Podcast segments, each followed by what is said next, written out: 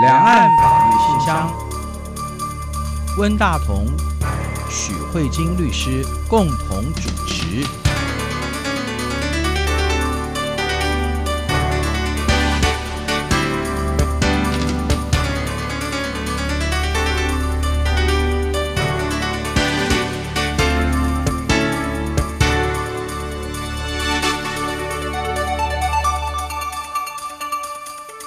各位听众好，这里是中央广播电台两岸法律信箱，我是温大同。听众朋友大家好，我是许慧晶许律师。许律师，我们台湾整个民主化的过程当中，国民党的党产曾经是一个大家讨论的话题了哈。现在也是。我记得过去曾经有过一个说法，就是国民党是全世界最有钱的政党啊，因为它有很多很多的党产，而且在这个政党竞争的过程当中，它会有比较。多的这个优势嘛，因为他、嗯、有钱呢、啊，对他有钱，然后一般的政党呢，苦哈哈的，还要跟人家募款啊，然后政治人物还要自己掏钱什么的。在民主化之后，新成立的政党，他们的资金来源可能会是比较符合一般的民主政治的惯例吧，哈。嗯。可是因为过去执政党中国国民党由于党国不分嘛，哈，那个体制的关系，所以这个政党曾经因为执政的关系取得了很多的财产吧，所以某种程度也形成了政党的竞争，事实上是有一点不公平哈。那关于这件事情，后来。也就是说，在二零一六年的时候啊，也就是民进党第三次政党轮替取得政权之后，立法院通过了不当党产处理的一个条例嘛，啊，也就是经过立法的程序来处理国民党的这个党产，在这个过程当中引起了一些诉讼嘛，哈，呃，我想国民党在这个过程当中，他们也可能会觉得说这样的处理可能对他们是不公平的，然后在行政法院或高等行政法院做一些诉讼，嗯，然后可能在这个过程当中，行政法院的法官也觉得这个条例是不是有一些问题哈，所以他们申请了释宪哈，嗯，那这个释宪案在今年的八月二十八号，大法官会做出了解释，哈，就是呃七九三号解释。那么我们在新闻当中所看到的，就是这个条例是合宪的。那我知道许律师今天要跟我们谈这个事件案，哈，我想这个事件案某种程度是具有高度的政治争议性，而且还有台湾的这种比较特殊的一个民主转型的过程，啊。所以我想应该是不太好谈的哈，徐律师，你今天要用什么角度来谈这个话题呢？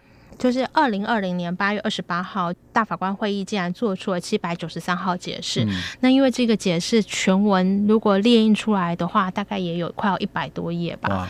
就是含解释文、解释理由书、各个大法官的协同跟不同意见书，还有申请书。如果很完整的话，其实是一份相当长的解释。我们今天讨论的话，就是因为大法官是宪法的解释者跟守护者。嗯嗯、那在台湾的转型过程中，我们算是第一次看到，就是视线者怎么样去看这个台湾转型。我觉得它会具有很大的重要的意义的指标，因为转型本来就是一件很不容易的事情。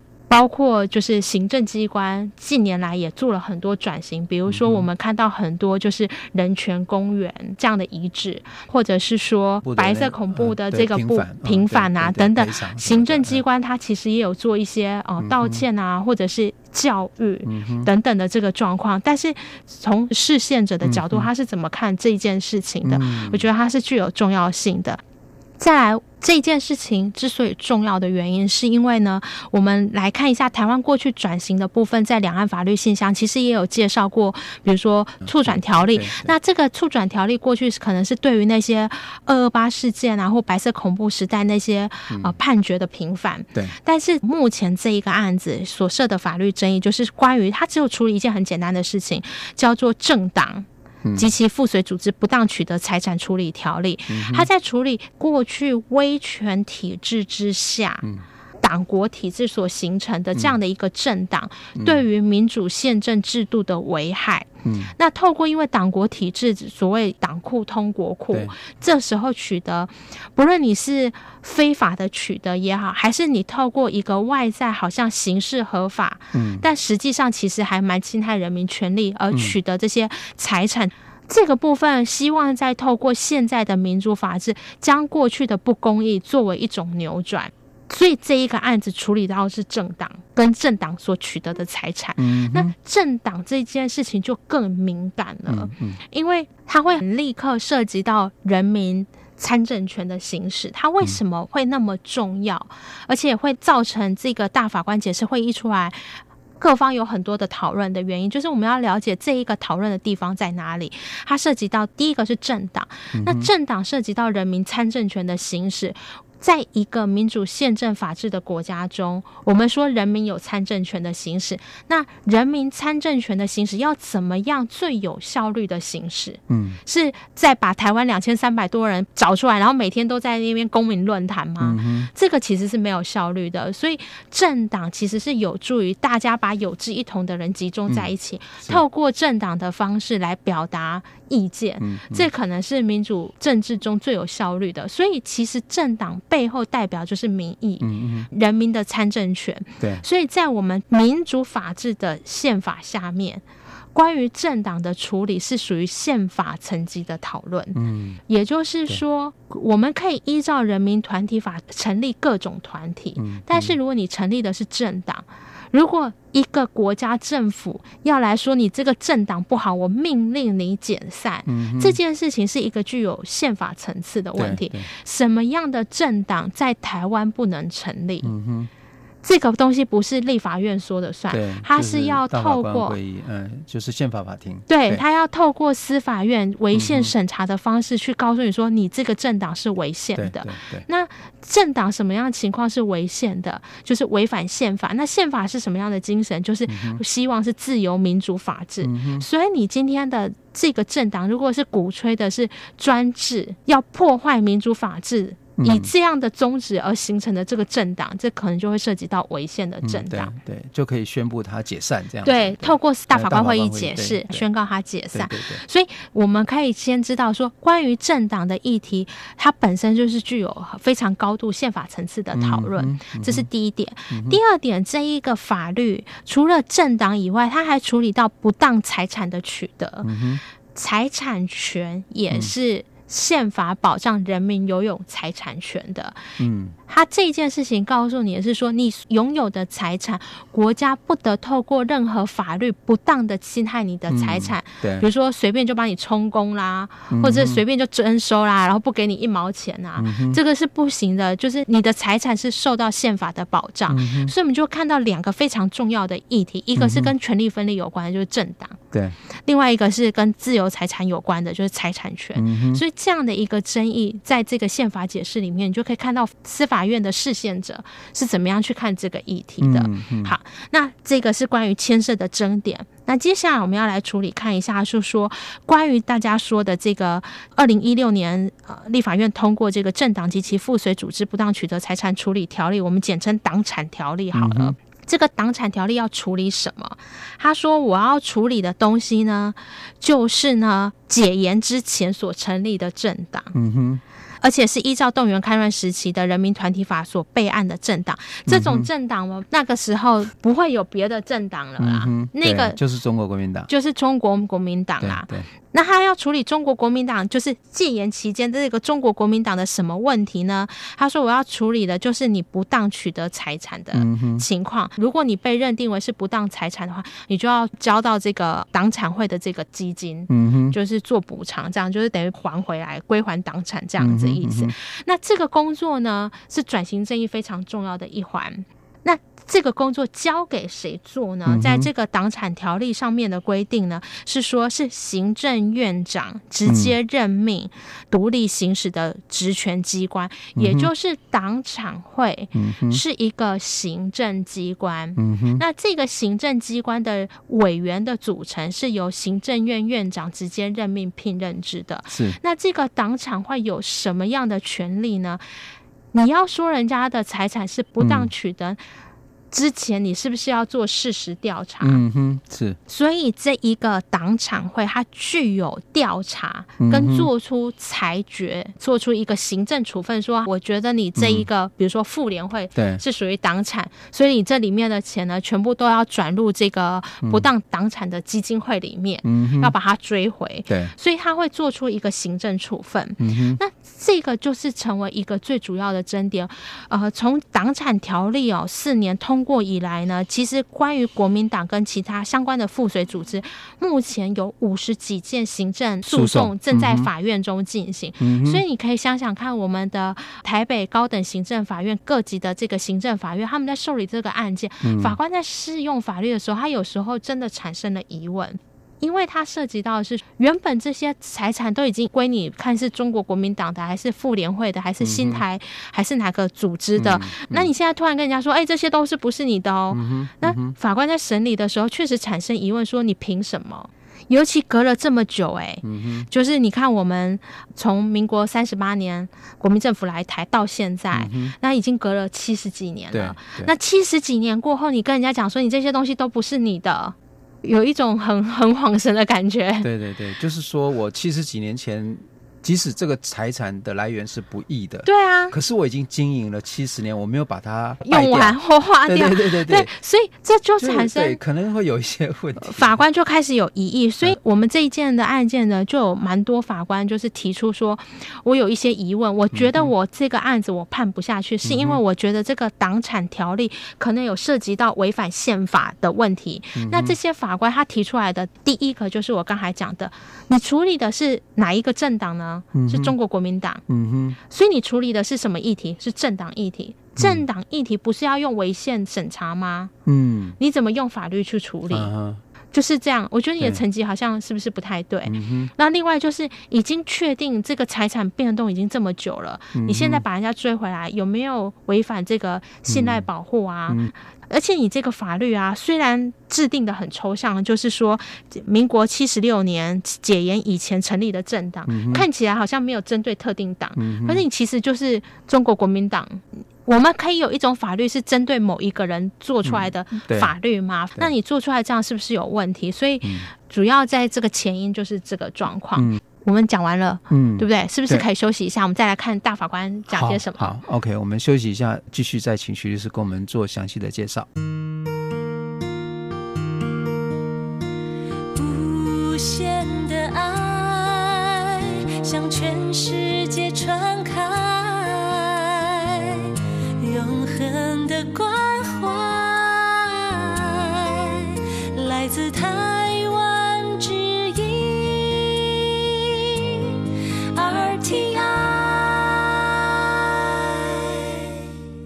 欢迎回来，中央广播电台两岸法律信箱，我是文大同。听众朋友，大家好，我是许慧金许律师。许律师今天跟我们介绍的就是八月二十八号司法院大法官会议所做出来的关于党产条例全部合宪这样的一个判决哈。那我们继续请徐律师跟我们接下来的这个内容的介绍。在我们节目上半段，我们已经看到，就是高等行政法院在审理的时候，嗯、他们对于处理政党跟这样的一个财产的部分，是都是涉及高度的宪法争议。嗯、那对于党产条例，他们产生的一个适用法律上的疑问，嗯、所以他们就申请大法官视线，嗯、想要了解这样的一个法律是不是有侵害宪法所保障的权利。那处理这个案子的话，我们可以先讲一个结论。温大哥刚才已经有提到，就是关于这个党产条例里面的这些争议啊跟疑点，目前大法官是都做合宪性的解释。嗯我想先从一个比较外围来看，我们可以看到这一号解释出来以后，虽然多数意见都是合宪，但是其实出现了蛮多份的协同意见书跟两份的不同意见书，所以其实里面的讨论啊算是蛮激烈的。但是我们阅读完所有的，包括本文解释以及协同跟不同意见书，我们可以发现有一个不太改变的地方，叫做呢，所有的大法官没有。有人拒绝转型，全部的大法官都体认到民主转型有其重要性。嗯，所以现在剩下的争议就是，既然要做民主转型，要对于过去威权所创造出来那些不对的。对民族造成伤害的事情，我们要如何去改变？嗯、这样的方式是大家有不同的看法，嗯、要先有这样的概念，不然可能会就是会讨论会有点失焦。嗯、那我们先来看主文。因为这时间点哦，你说七十年的财产变动已经都定型，你可以感觉七十年很久，而是以从历史的脉络来说，七十年其实真的很短，嗯、就是它是一个当代史，而且这个历史的影响到现在都可能还会有作用力的发生，所以。一个人要如何在当下评论当代发生的事情，是一件很困难的事情。所以，我们的大法官在这号解释呢，一开始他对这一段威权历史，他一定要做出一个交代。所以我们很罕见的看到大法官会议解释的解释理由书中，在正式论述法律有没有违宪，或是涉及到什么样的权利侵害之前，他花了大概有一千多字吧，在介绍。这段威权历史的法治背景，嗯，对，就是所谓什么训政时期、对对对，戒严时期那个党国不分，对对对，他必须对过去这段历史。去做一个注解。哇，那我们可以看到这一段历史的爬梳就很有趣。其实，在我们两岸法律信箱过去都有稍微介绍，比如说大法官在一开始就有提到说，在二战之后，台湾是继受中华民国法制，进入了训政时期。那因为训政时期是党国体制，对，那理论上呢，三十六年十二月二十五号训政时期结束以后，就要进入宪政时期。那宪政时期就是应该要党国分家，对，一切进入宪法的轨道。但是那个时候就很不幸嘛。中国那边也进入戒严，那台湾也随后跟着戒严。嗯、那在这个戒严，因为是非常时期，所以呢，没有回归到真正的宪政，然后又继续党国体制。那这个时代非常的长，它一直延续到七十六年七月十四号才台湾才正式戒严。在这个过程当中，事实上有很多政府的任务其实是由政党来执行的。对啊，所以才会形成了一些机构，不管是妇联会也好，青年反共救国团也好。嗯甚至包含我们的一些广播电台，对，啊，包含中国广播公司，嗯，其实那时候是属于国民党的单位，对。可是那时候我们事实上是在执行国家的任务，所以某种程度，它虽然名义上是党的，可是它其实是政府机构的一个部分。所以我我觉得那时候的体制，从那个时代的角度来看，它是正当的。可是等到了就民主化之后，这是一种体制上的断裂吧？像在这个部分的话，大法官是这样说的，他就告诉你说，嗯、理论上你在宪政时期就是应该要回归正常的民主宪政法治嘛，但是你威权戒严时期就是一个不正常的情况。嗯、那我觉得温大哥，你刚才提到一个非常重要，也是这一号大法官最想处理的东西，就是说这些东西在当时合法的。对。那这里面就是成为转型正义最需要讨论的，很多转型正义要讨论都是当时合法的。嗯、你包括纳粹也是，嗯、那些迫害犹太人权那些那个时候的法律，迫害犹太人法律都是纳粹时期合法的法律。嗯，嗯，是。那为什么现在大家可以非难他？嗯、那我们所要处理的转型，就是处理那个时候形式上合法，嗯、但实际上是在侵害人权的法律。是。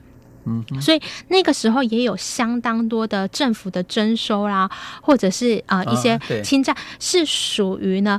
创造一个形式上合法的外观，啊啊啊、是，但实际上这些东西都是不符合民主宪政精神的。这个东西才需要转型，嗯、因为如果你当时就违法的话，那其实你用当时的法律就可以处理的啊。嗯嗯、那最害怕就是当时的法律就是一个不正义的法律，嗯、这个东西是一个体制结构的状况。我们要如何把这个过去不好的体制结构给改良？嗯、其实这个就是这一号解释最想要处理的。所以。我们的大法官才会花这么多的时间去介绍过去的民主法治，他并不是要说国民党存在就是一个错误，不是他没有要这个意思，他就是说因为有这样的背景，所以长出这样的历史。那历史已经回不去了，那后来的人到底能做什么样的努力？然后就是这一号解释想要去处理。那接下来他就告诉大家说，现在可以做什么？他就开始来检讨说，那关于大家最有大的质疑，就是说党产会这样的一个机构。大法官其实也告诉你说，我知道关于政党的存续与否是应该是要透过违宪审查这一个东西，虽然是。涉及到政党的处理，可是追党产这件事情啊，嗯、我并没有要让中国国民党不见了。嗯、如果今天是透过追党产导致中国国民党就消失了，那这可能是有涉及到政党存续的问题。嗯、但他说，中国国民党并不会因为追党产而不见，因为为什么？因为正常的什么政治现金啊，我没有禁止你处理，我只是要把你那个不正义的东西给处理掉。所以这一件事情用法律来处理，并没有什么问题。那接下来就在处理说，那关于党产会好了，那党产会就是一个很高度的争议，因为呢，这是一个宪法监督权力制衡，你行政机关来决定是不是。足够的资格呢？还是要行政、立法、司法互相制衡跟监督？那我们的大法官会议认为是说，其实判断是非与否，司法权并不是司法独占。嗯、行政机关其实在做很多判断，比如说啊，你今天违规交通违规是错的，罚你罚款，嗯、它其实也有一点司法权的概念在里面。那他认为说。透过行政机关来处理是最有具有功能最适的情况，所以他认为说叫党产会由行政机关任命这些委员来处理也没有违宪。不过这一点是高度大法官争议的，因为我们比较促转会这些委员。同样都是在处理转型正义，同样都是在处理过去不公义的事情。促转会的委员是行政机关提名，然后要立法院同意的，就是他等于有一个名义帮你背书。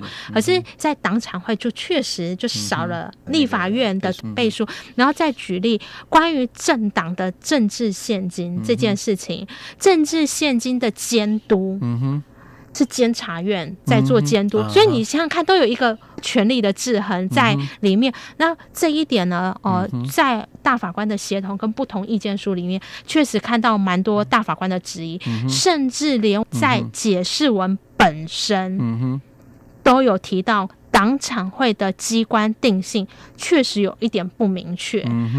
但是大法官没有说他违宪，他说他建议，如果有机会的话，嗯嗯、立法者要不要考虑把这个定位弄清楚？他把这个权限再丢回去给立法院，尊重立法院立法的这个权利。但是他要指出来说，哎，我自己也觉得这里怪怪的，但他没有宣告违宪。好，关于这个党产会是这个。状况，嗯嗯、好，那接下来就要处理说，假设党产会真的是可以去追这些不当党产的，嗯、那哪些财产是可以追的？嗯，会成为另外一个争点。那目前的争点最大的就是说，国民党自己有的这些财产，如果是在建实行不当取得，这没有问题。如果有一些附随组织，还是国民党。实质控制可以操控的，这个也可以追追，没有问题。比较大的问题都是落在，就是说，如果很早就脱离国民党的控制，他们自己呢，虽然可能过去有一些不义之财，可是之后也是有透过自己的努力，嗯、也赚得。正常的财产，嗯、可是他已经脱离国民党很久了，嗯、只是曾经是。嗯、那这些呢，在我们目前的党产条例一律都推定，除非你可以证明你的财产是清白没问题的，嗯嗯、不然全部都推定为是不当的财产。嗯、那这也是为什么有那么多附随组织强烈的抗议，因为。假设你有一个富爸爸，嗯、然后呢，别人就说你所有的努力都是那个富爸爸的功劳，啊、对对，可是完全就忽略掉说，嗯、我虽然有一个富爸爸，可是我也是很努力在这社会打拼，为什么大家都没有看到我的努力？嗯、直接说哦，你会那么厉害，都是因为你爸有钱，嗯、有一点这种 这种感觉。那这里面呢，大法官主要多数意见，他其实认为说。如果假设容许这样的存在，那只要大家钱多转几手，嗯、因为财产权是可以转移的嘛。的你说我现在不当，好，没关系，那我现在再转给别人，嗯、一直转，一直转，转久你就说转个几手，你就说你看这些钱都是正当的。他觉得说这样其实可能会有容许脱法的空间。啊接下来是我个人的诠释，不是大法官的诠释。嗯、我觉得这里的想法比较像是洗钱的概念，嗯嗯、就是说他的强调重点就是因为财产权是可以转移。假设我们认为透过转几手就可以把钱洗白的话，嗯、那这样子就会鼓励大家用这种方式来移转。那这种概念比较接近概念，就是洗钱防治法。洗钱防治就是要避免你透过一洗再洗，把钱从黑钱洗成白钱。嗯、那大法官认为说，在这种非常时期的转型。应该比较从严来看，但是呢，在不同意见书，像詹森林大法官，他就完全持不同的见解。他提出了也，我觉得也是一个很高度争议的的想法。他举了一个很有趣的例子，他是说，以前在美国的法律上有一个非常著名的讨论，就叫做一滴血。什么叫一滴血？因为美国以前有非常强烈的黑白种族隔离，嗯、怎么样决定你是黑人？嗯要多黑才算是黑人？嗯嗯嗯嗯、爸爸妈妈都是黑人，没问题是黑人。如果呢，爸爸是白人，妈妈是黑人，你身体留着百分之五十的血，你是不是黑人？嗯，对。你觉得呢？我不知道。你可能还是黑人，因为因为五十五十就变巧克力色嘛。那有一个人，美国人非常有趣，他身上只留了八分之一的黑人血统。对。你从外表看不出来他是黑人。嗯所以他，他的肤色淡到别人看不出来他是黑人，然后他就去挑战，因为他就坐在那个白人区就被定为有罪。他说你是黑人，他说大家都根本看不出来我是黑人。结果大法官那个是美国恶名昭彰的大法官的解释，他就说你知道身上有一滴血统是黑人，九十九点九都是白的。对，那不好意思，请问你也是黑人，因为你不是百分之百的白。对，那。詹森林大法官他就提出这个一滴血理论，他说依照这样的多数见解，是不是你只要曾经掺有不义之财在里面，只要一滴是不正义的，那你之后再怎样，都是不正义的财产。他说大家其实应该要思考的是这件事情，这倒也不是什么洗白或不洗白的问题，而是他觉得，难道我们采的是这种一滴血理论吗？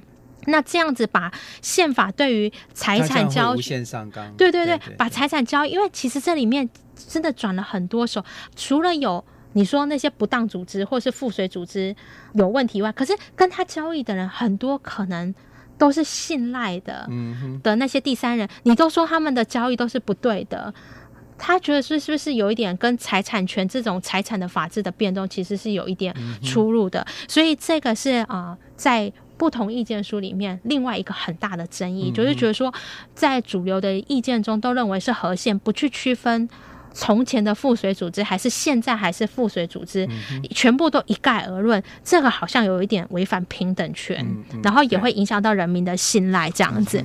好，那因为时间的关系，我要很快的做一个总结，就像我刚才说的，不论。我们的协同或不同意见书，对于党产会的组织，嗯、对于怎么样去追这些所谓的不当党产，大家有不同意见。可是没有改变的，嗯、是大家都认为民主转型是一件很重要的事情。嗯、那只是在做法上，大家对于做法的细致程度，嗯、大家有不同的考虑。嗯、那我觉得有一个还蛮重要的地方是。涉及到处理这种高度具有政治性跟非常当代议题的时候啊，有的时候真的是需要冷静。我觉得台湾这一号解释好不好，可受公平。可是我觉得对于台湾宪政制度里面有一件很可贵的事情，就是我我们都体认这样东西需要转型，但是。从这样的一个大法官会议组成，你就会发现这个东西并不是一窝蜂，嗯、大家都只能接受单一的声音，就是说，是。哦，现在就是要转型，政府行政机关转都是没有问题，我们全部都支持他，并没有，我们还是可以看到一些很珍贵的不同意见的声音，嗯、提出一些不同意见的想法。像我觉得詹森林大法官在他的不同意见书里面就讲的非常好，他说，当立法者跟行政机关都非常的激情在检视这个转型正义的时候，身为司法能做的事情就是中立。冷静的检讨，而且他一定要冷静，绝对不能被这个转型正义的这样的一个浪潮给冲昏头。他说，党产条例有没有真正追究到真正的当事人？有没有逾越比例原则？有没有对无辜的第三人株连九族？这是所有大法官。既然你今天成为大法官，你就要抛弃政治的影响，你应该要中立。嗯，读到这里面，你真的会觉得说，这就是一个台湾民主。你可以说它转型有很多地方很粗糙，可是你真的会感觉到很可贵，就是说，竟然还有一些不同的声音在提醒我们，然后透过这样的不同声音，大家也许还可以再去新的摸索更细致的转型的路。嗯，就是我个人读完这一号大法官解释，我自己觉得怎么转可能个人见仁见智，可是有这样的声音对我们来说还是很珍贵的。嗯。好，非常谢谢许律师今天给我们介绍这个，其实是有一点复杂，对，有点复杂。谢谢许律师，因为很复杂，所以讲的不完全很全面，但我觉得可以透过这样的一个对东西，让大家稍微体验到，就是说台湾的这个民主的生命力真的很蓬勃。对对对，就是要去面对问题。对，这样子。嗯，好，那今天就是这样子，谢谢温大哥，也谢谢各位听众，我们下周再会，拜拜。拜拜。